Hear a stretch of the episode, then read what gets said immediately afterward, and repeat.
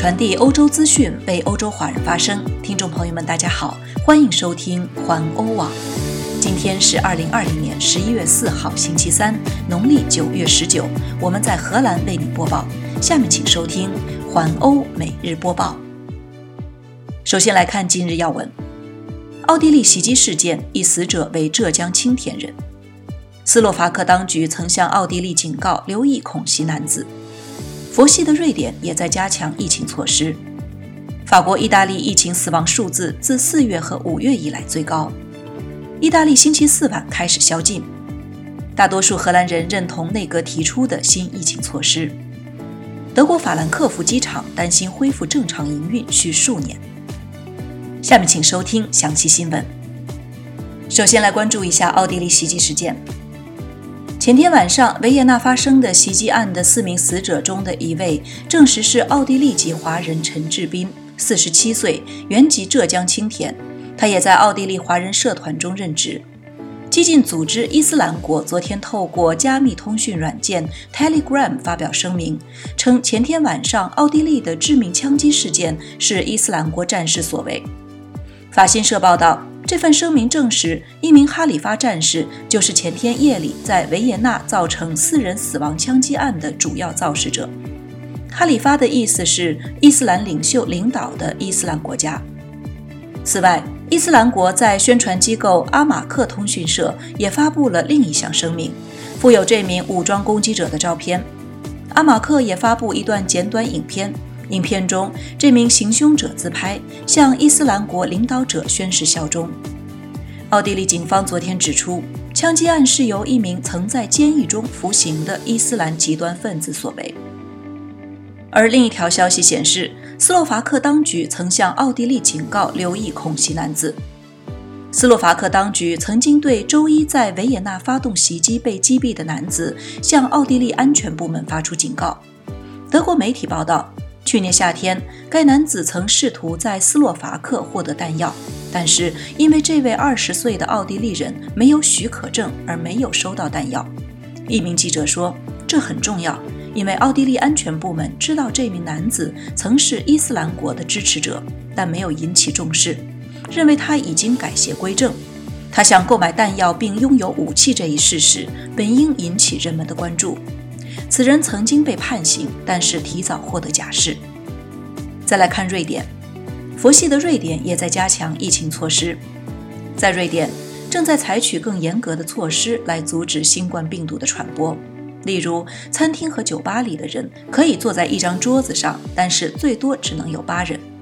瑞典首相洛夫文昨天表示，该国局势目前非常严重。在第一波疫情中，瑞典在全世界成为头条新闻。当许多欧洲国家宣布封锁措施时，这个斯堪的纳维亚国家却追求群体免疫。洛夫文承认，瑞典走错了方向。卫生部长约翰·卡尔森希望瑞典将共同努力制止这种病毒的传播。卡尔森警告人们：“我们前方还有漫长而艰难的冬天。”超过十三万四千名瑞典人感染了新冠病毒，至少有五千九百六十九名居民因此死亡。自上周末以来，又有三十一例新的死亡案例。再来看法国和意大利，法国、意大利疫情死亡数字自四月和五月以来创新高。法国周二报告了因新冠病毒感染死亡人数八百五十四人，这是自四月中旬以来的最高数字。周一，卫生当局报告了四百一十六例死亡。新的数字包括在疗养院中死亡的人数。现在死亡的总数约为三万七千五百人，可能的亮点是新增感染数字的减少。在过去二十四小时内，共有三万六千三百三十人感染，远远低于周一创纪录的五万两千人。法国正朝着一百五十万人的感染数字方向发展，目前世界排名第五。昨天在意大利，过去二十四小时内有三百五十三人死于新冠肺炎。比前一天多了一百二十人，是五月六日以来的最高数字。总理孔特本周早些时候提出了更严格的措施，以防止病毒传播，预计将在星期三获得批准，并将持续到十二月三日。意大利遭受了第一次疫情的严重袭击，现在已经有近四万人死于该病毒。在欧洲，死亡人数只有英国比意大利更多。再来看意大利宵禁，意大利将从周四晚上实行宵禁，以阻止新冠病毒的传播。意大利媒体报道，总理孔特已经签署了一项法令，在无正当理由的情况下，从晚上十点至凌晨五点，任何人都不得离开家中。预计孔特还将在周三宣布其他措施。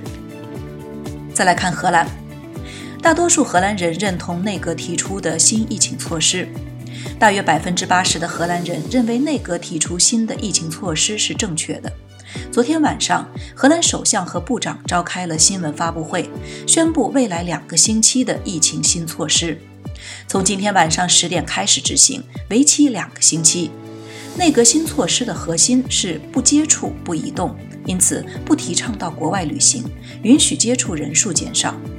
电视节目《Hearts van Nederland》在对两千五百人进行调查的基础上报告，许多受访者甚至要求完全封锁。同一项研究表明，有百分之十七的人不同意更严格的措施。但是，有超过百分之七十的受访者表示，即使需要很长时间，他们仍将继续执行疫情措施。但是，也有百分之二十四的人表示，疫情措施差不多了，而且似乎无法维持更长的时间。调查人员还指出，超过百分之六十的荷兰人对该措施有信心，与以前的调查相比略有提高。昨天晚上，荷兰有将近六百五十万人观看了电视直播。最后来看一条德国的消息：德国法兰克福机场担心恢复正常营运需要数年。德国法兰克福机场的运营商法兰克福机场公司担心，疫情危机过后，乘客人数真正恢复还需要数年。该公司预计，到2023年或2024年，通过这个德国最大机场的旅客人数将仅为疫情大流行前水平的80%至90%。在今年的前九个月中，通过法兰克福的游客数量暴跌了百分之七十以上，只有一千六百二十万。法兰克福机场运营公司预计，到二零二一年，乘客人数也只能达到二零一九年水平的百分之三十五至百分之四十五。明年第一季度特别疲软。